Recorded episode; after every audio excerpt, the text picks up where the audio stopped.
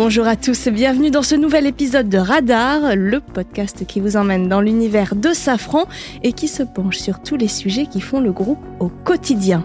Et pour ce nouveau numéro, nous allons parler éjection et au sens propre, s'il vous plaît.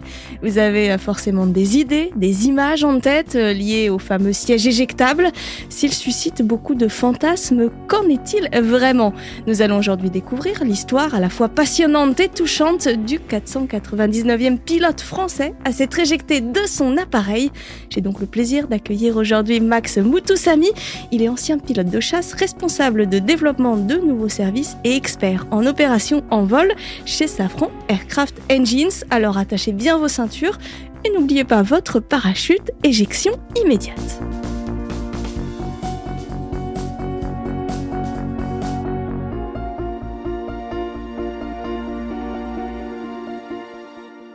Bonjour euh, Max Moutoussami. Bonjour. Alors nous allons euh, rapidement vous présenter à, nos auditeurs avant de revenir sur euh, votre histoire absolument incroyable.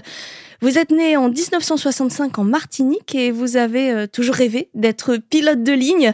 Vous rejoignez finalement l'armée de l'air en 1985 où vous devenez donc pilote de chasse sur Jaguar pendant une dizaine d'années, puis vous devenez pilote de ravitailleur en vol sur Boeing C-135 FR et vous rejoignez Safran Aircraft Engines en 2001 où vous continuerez à voler euh, à bord du C-135 jusqu'en 2015. Voilà pour la petite bio.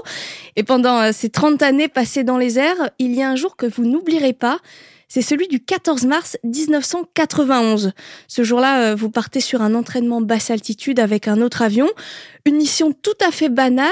Est-ce que vous pouvez nous raconter ce début de journée? Bien, une journée euh, comme les autres, une journée d'entraînement. J'étais pilote en instruction. J'avais une trentaine d'heures de vol sur le Jaguar. Au préalable, j'avais passé deux ans en tant qu'instructeur euh, dans l'armée de l'air sur Epsilon. Et ce jour-là, donc c'était un jeudi, je me rappelle très bien, 14 mars 91, sur la base aérienne de Saint-Dizier, une journée qui commence euh, normalement avec une tempête de ciel bleu, comme on dit dans notre jargon, donc euh, très très beau temps. Je pars avec un, autre avion, donc euh, c'était mon leader, qui était le second de la sécurité des vols de l'armée de l'air. Donc nous avançons chacun dans notre avion. Je monte dans l'avion, je fais mon rituel de sanglage en s'attachant sur le siège, en faisant passer euh, toutes les sangles, surtout celles au niveau des jambes, qui permettent de faire le rappel de jambes en cas d'éjection. À ce moment-là, je ne pensais pas, bien entendu, à l'éjection. C'est un rituel euh, qui se passe au début de chaque vol, donc avec le mécanicien qui se trouve à côté de nous, qui enlève les sécurités des sièges aux différents points clés du siège, qui montre les sécurités. Et voilà, donc je range mes cartes. Euh, on parle bien de 91, donc les avions n'étaient pas encore équipés de systèmes très perfectionnés de navigation. Donc j'avais encore mes cartes à la 500 000 que j'avais tracées avant de partir, rangées euh, sur le côté gauche du cockpit. Et puis on commence à rouler, à faire les premiers checks euh, radio. On roule en file indienne vers la piste. On décolle sur la piste de Saint-Dizier. J'étais numéro 2, donc un décollage à 7 secondes, c'est-à-dire que le leader il décolle et je décolle 7 secondes plus tard.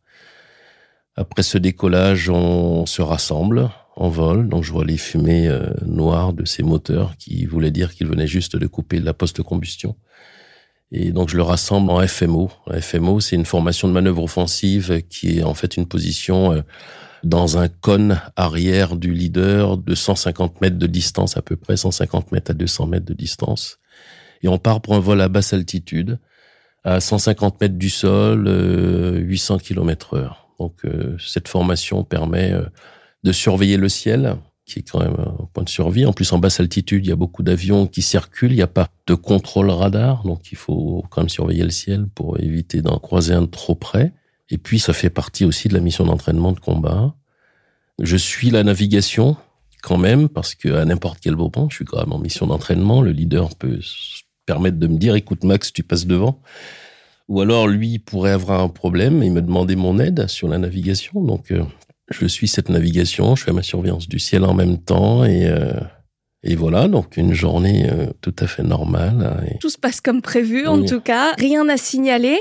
Et puis, vous croisez un groupe d'oiseaux. Quand on n'est pas habitué, on se dit que c'est plutôt normal de croiser des oiseaux dans le ciel. Et pourtant, pour vous, ça vire un petit peu euh, à l'incident. Est-ce que vous pouvez nous raconter ça? Il faut savoir que 70% des collisions volatiles ont lieu en dessous de 200 pieds, c'est-à-dire en dessous de à peu près de 70 mètres. Nous, on est dans la tranche donc des 150 mètres, et dans cette tranche entre 70 et 250 mètres, il y a à peu près 15% des collisions volatiles. Donc au-dessus, voilà, ça diminue. Donc pas beaucoup d'oiseaux, mais quelques-uns quand même. Donc je suis dans cette mission basse altitude avec euh, mon leader, je surveille le ciel comme je disais, je surveille ma navigation en même temps. Et puis tout d'un coup, en passant la tête euh, devant, je vois plein de petits points noirs se rapprocher de l'avion très rapidement. Et là ça tape. Donc euh, je me rends compte que ce sont des oiseaux, je cabre, je transforme mon énergie en fait en altitude. Et pour monter à 5000 pieds, ce qui correspond à 1500 mètres d'altitude. Donc à 1500 mètres, je me demande ce qui s'est passé, quels sont les dégâts que je pourrais potentiellement avoir. Et euh, j'ai cette odeur de poulet grillé dans le cockpit. Donc je me dis, tiens, ça sent pas bon, enfin, dans le sens où c'est pas bon signe. Et que si j'ai cette odeur dans le cockpit, ça voudrait dire que les oiseaux sont passés dans certains endroits critiques, en fait, des moteurs. Le leader se rapproche, il se met dans une position beaucoup plus près de moi pour vérifier. Il me demande si tout va bien. Je lui dis oui, tout va bien. J'ai les paramètres moteurs qui sont normaux, pas de problème particulier. Et je lui demande quand même de pouvoir euh, essayer euh, de manœuvrer un peu les moteurs parce que je me dis bon si ça doit casser, il faut que ça casse maintenant parce que j'ai pas envie que ça casse plus tard.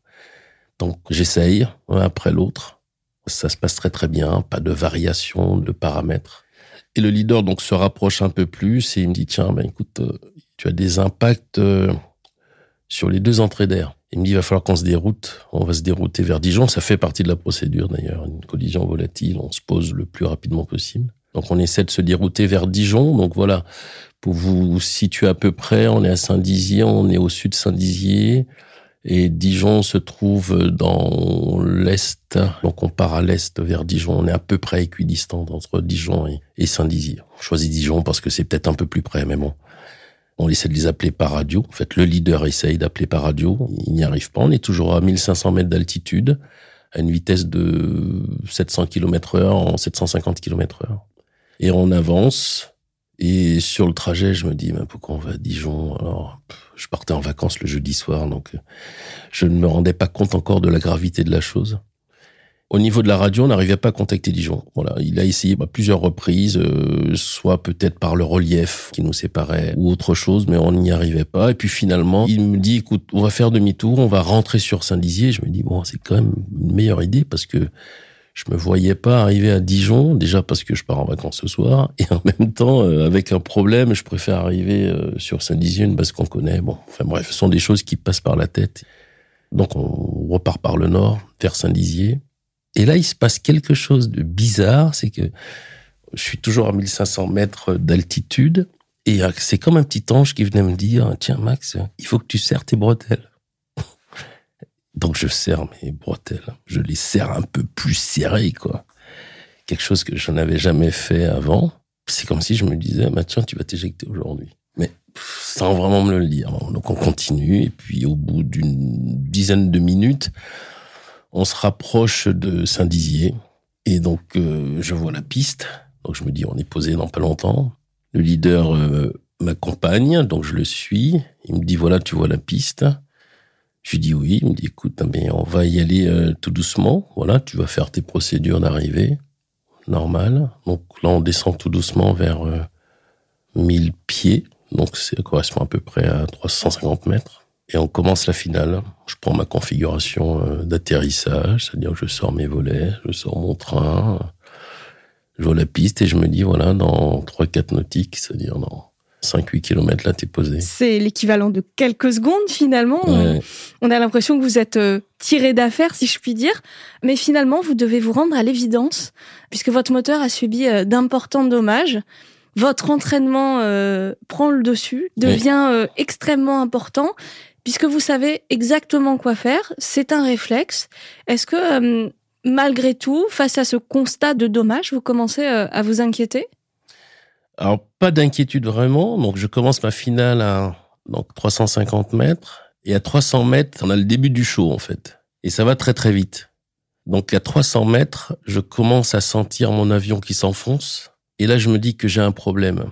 Et en même temps, j'ai l'avion du leader qui était près de moi, donc du côté gauche, qui m'accompagnait pendant cette finale, qui me survole, qui s'en va en fait, qui sépare de moi.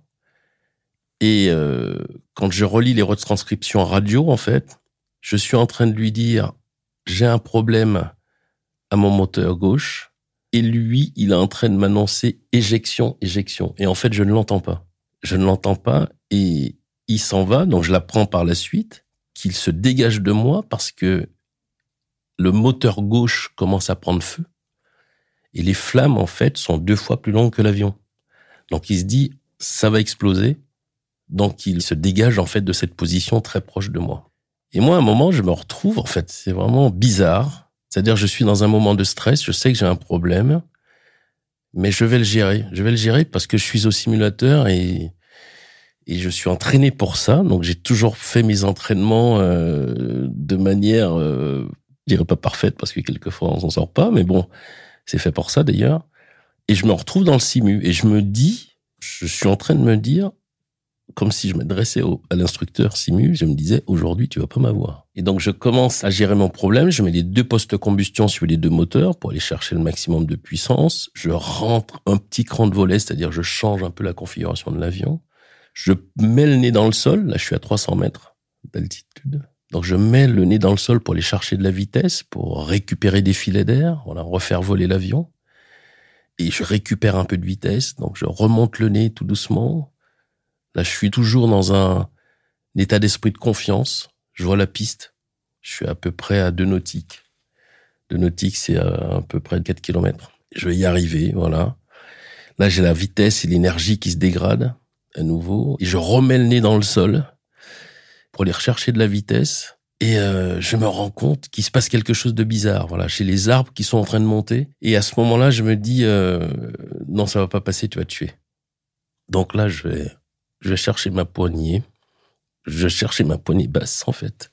Il y a deux poignées sur ce siège. C'est un Mark IV qui équipe le Jaguar. C'est le même que l'Alpha Gen, d'ailleurs.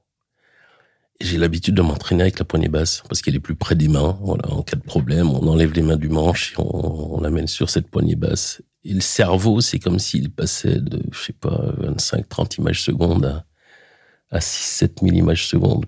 Donc, je pense à ces arbres et je vais chercher ma poignée haute parce que sur la poignée haute, il y a un rideau. Et ce rideau, en fait, cache le visage. Et je me dis, ça va me permettre de me protéger le visage parce que j'ai l'impression que je vais passer dans les arbres. Et là, je tire euh, sur la poignée en me disant, euh, l'action de la dernière chance. On verra bien ce qui va se passer après. Et là, donc, je suis euh, propulsé vers le haut avec un bon coup de pied aux fesses, comme on dit. Et là, on prend 19 G sur ce siège-là. 19 G, ça veut dire qu'on pèse 19 fois son poids. Donc, on est vraiment tassé en fait, on se laisse faire parce qu'il n'y a, plus que ça à faire.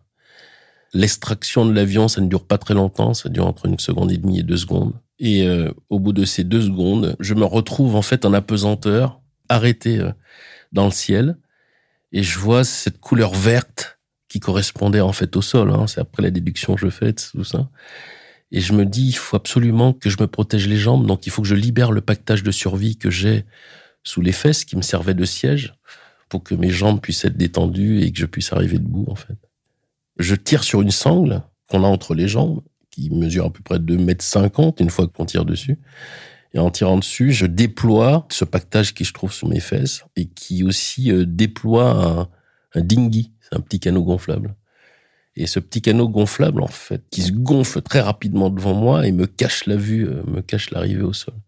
Donc j'essaye de le pousser avec les pieds, mais bon, il est quand même 2 mètres 50 plus bas, j'ai pas les jambes aussi longues, donc j'essaye de, de pousser pour voir le sol, pour voir où je vais arriver. Donc j'ai pas le temps de faire mon roulé boulet, et je m'éclate par terre. Alors c'est intéressant tout ça parce que le temps que j'ai mis pour vous raconter tout ça, il s'est passé 30 secondes. Donc c'est super rapide. Justement, face à la rapidité finalement de cette éjection, de tout ce qui se passe à la fois à l'extérieur, sur l'avion, dans votre tête, est-ce que vous avez réaliser ce qui se passait tout de suite, le fait que vous deviez ou que vous étiez éjecté, ou est-ce qu'il a fallu finalement que vous soyez au sol pour vous dire, OK, je me suis éjecté, je suis au sol et tout va bien? Non, quand on arrive au sol, on se dit pas ça. On se dit, euh, quand on arrive au sol, on se dit, euh, qu'est-ce que j'ai fait comme connerie. Donc euh, on essaie de repenser à tout ça en se disant qu'est-ce que j'ai fait comme bêtise? Parce que le fait de s'éjecter d'un avion, c'est quelque chose qui n'est pas tout à fait normal. Enfin, c'est normal pour sauver la vie, mais c'est qu'il s'est passé quelque chose, soit à cause de soi ou à cause d'un événement extérieur. Donc c'est la première chose qu'on se pose comme question. C'est un instinct de survie. Hein. Comme je dis souvent, c'est une deuxième vie en fait, c'est une deuxième chance qu'on a grâce à ce siège.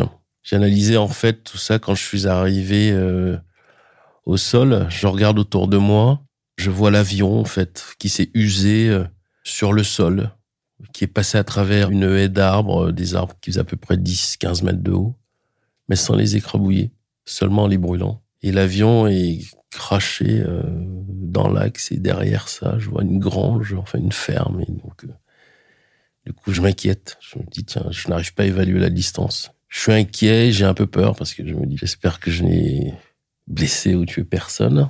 À ma droite, il y a la nationale 4 qui est bloquée avec des camions, des voitures, donc tout le monde s'est arrêté.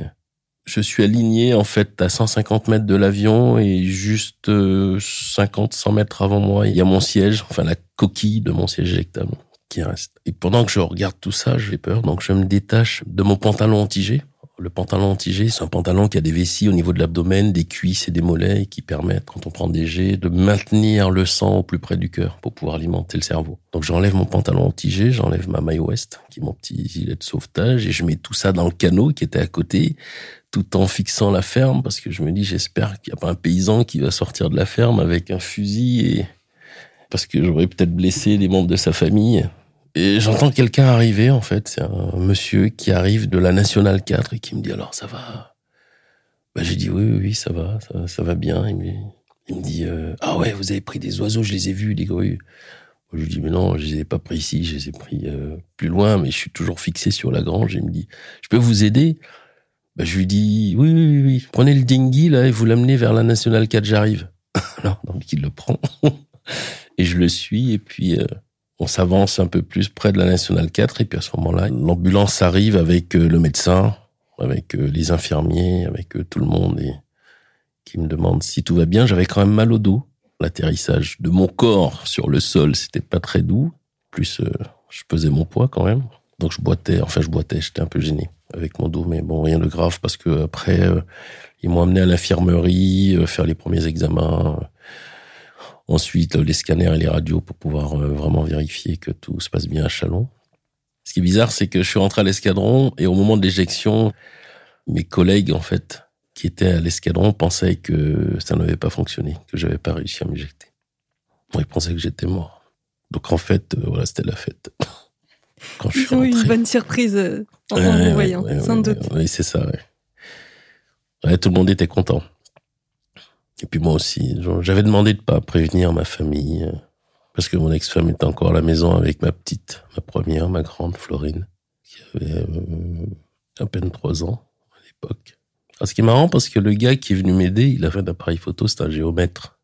Il avait évalué la hauteur parce qu'il avait dit ouais, je crois que ça s'est passé à vers 80 mètres par là.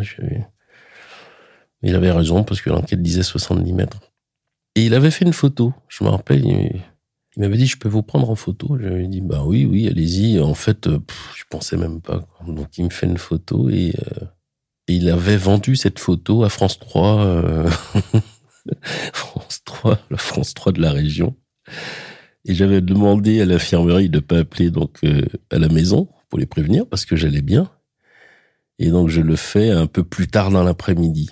Et heureusement que je le fais parce que pendant que je suis au téléphone avec, euh, avec mon ex-femme, il y a ma petite qui est en train de lui dire Maman, viens voir, il y a papa à la télé. Donc,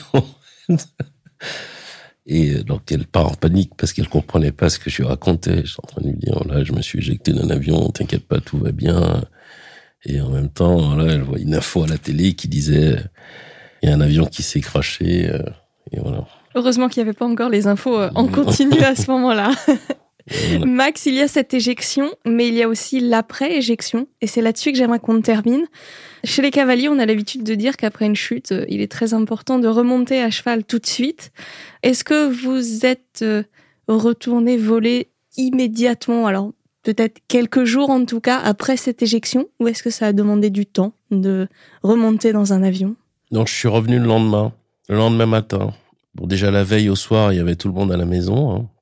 Tous les collègues. Donc on s'est pas couché très tôt. Je me rappelle, je me coucher, il devait être 5 heures du matin. Et je suis reparti euh, très tôt le matin. Donc je suis parti tout seul. J'avais des, courbatures qui se faisaient euh, de plus en plus euh, sentir. Hein. J'avais du mal à marcher. Bon, je suis monté dans ma voiture. C'était peut-être pas très prudent à l'époque, mais bon. Je suis monté dans ma voiture. Quand j'étais assis, tout allait bien jusqu'à l'escadron. Et je me rappelle, je monte les marches jusqu'à la salle d'opération et j'avais le commandant d'escadron. Alors je peux dire son nom parce que c'est un chef que j'ai vraiment euh, beaucoup apprécié, euh, colonel Bajeski, qui avait aussi son humour. Donc euh, il me voit monter, il me voit arriver en train de boiter comme ça. Il me dit bon bien alors, c'est maintenant que t'arrives? Bah je lui dis bah oui, je, je suis désolé mon colonel, je suis je suis pas très bien là. Il me dit bon allez dépêche-toi, on part. Ah je dis non là je peux pas, je peux pas, je, je peux je peux pas y aller. Donc en fait il a un peu forcé le truc et euh, c'était le côté un peu euh, marrant du premier moment de la journée. Et puis j'étais très bien entouré par mes collègues, par les jeunes pilotes qui étaient en instruction aussi, par les instructeurs. J'ai un ami euh, Jacques Plassard qui est aujourd'hui pilote chez les Canadaires qui venait me voir tout le temps, qui me disait Max t'abandonnes pas, t'abandonnes pas. Et je pense que toute cette atmosphère m'a permis de continuer, de tenir, parce que aussi, je pense que ça fait partie de mon caractère, de me battre, d'aller plus loin. Alors, les choses qui m'ont marqué, c'est que pendant six mois après l'éjection, je peux dire que j'avais peur, oui. J'avais peur quand j'étais en vol. Parce qu'il m'est arrivé plein d'autres choses, d'autres, d'autres collisions volatiles. Il m'est arrivé aussi euh, de faire des missions d'entraînement et puis d'avoir des instinctions en réacteur et à chaque fois de me poser la question de me dire, oh là là, tu vas peut-être t'éjecter. Encore une fois, j'avais pas envie parce que même si ça sauve la vie, mais c'est pas agréable, quoi. Et voilà, donc j'ai supporté ça pendant, j'estime, à peu près six mois où j'avais peur. Je pouvais suivre tous les changements de configuration des circuits carburants. J'entendais tous les clapets de l'avion. Je pouvais vraiment suivre ça sans garder mon tableau de bord, quoi. Et puis ça s'est passé et j'avais euh, j'avais vraiment l'impression de sentir euh, de plus en plus mon avion. comme tous les pilotes de chasse, à un moment, avec l'expérience, on se pose plus de questions. Hein. C'est comme quand on est dans une voiture et qu'on a tous ces mécanismes, et on se pose plus de questions quand on la conduit. Voilà. Et puis, euh, si euh, peu de temps après l'éjection, il m'est arrivé quelque chose de très dur, je me suis, je suis un feu rouge avec ma famille et, et ça passe au vert et je démarre pas parce qu'il y a quelque chose qui me revient et je suis bloqué. Donc ça inquiète un peu tout le monde dans la voiture. On me fait klaxonner de partout et j'arrive pas à repartir en fait. Je suis, bloqué. Donc ça se débloque au bout de 2-3 minutes, je repars et je comprends pas ce qui est arrivé. Voilà. voilà donc aujourd'hui, j'ai euh, dans mes milliers de lignes de vol, sur mes carnets de vol, j'en ai un qui est sans atterrissage, avec un petit parachute que j'avais dessiné dans la cage d'atterrissage pour dire voilà que je m'étais éjecté. Et puis quelque chose aussi qu'on a fait avec euh, d'autres éjectés, à l'initiative de Richie, Richard Reboul, qui est général, très bon ami. On a organisé une visite pour aller remercier les compagnons de la société Martin Baker à Colombes et euh, leur dire merci euh, de nous avoir sauvé la vie. C'est vraiment ça le siège en fait. Ça sauve la vie. Merci euh, Max Moutoussami pour cette histoire euh, très émouvante. On sent qu'elle laisse des traces même plus de 30 ans après. En tout cas, merci de nous l'avoir raconté. Merci d'avoir été notre radar du jour. Je vous dis euh, à très bientôt pour un nouveau numéro de Radar.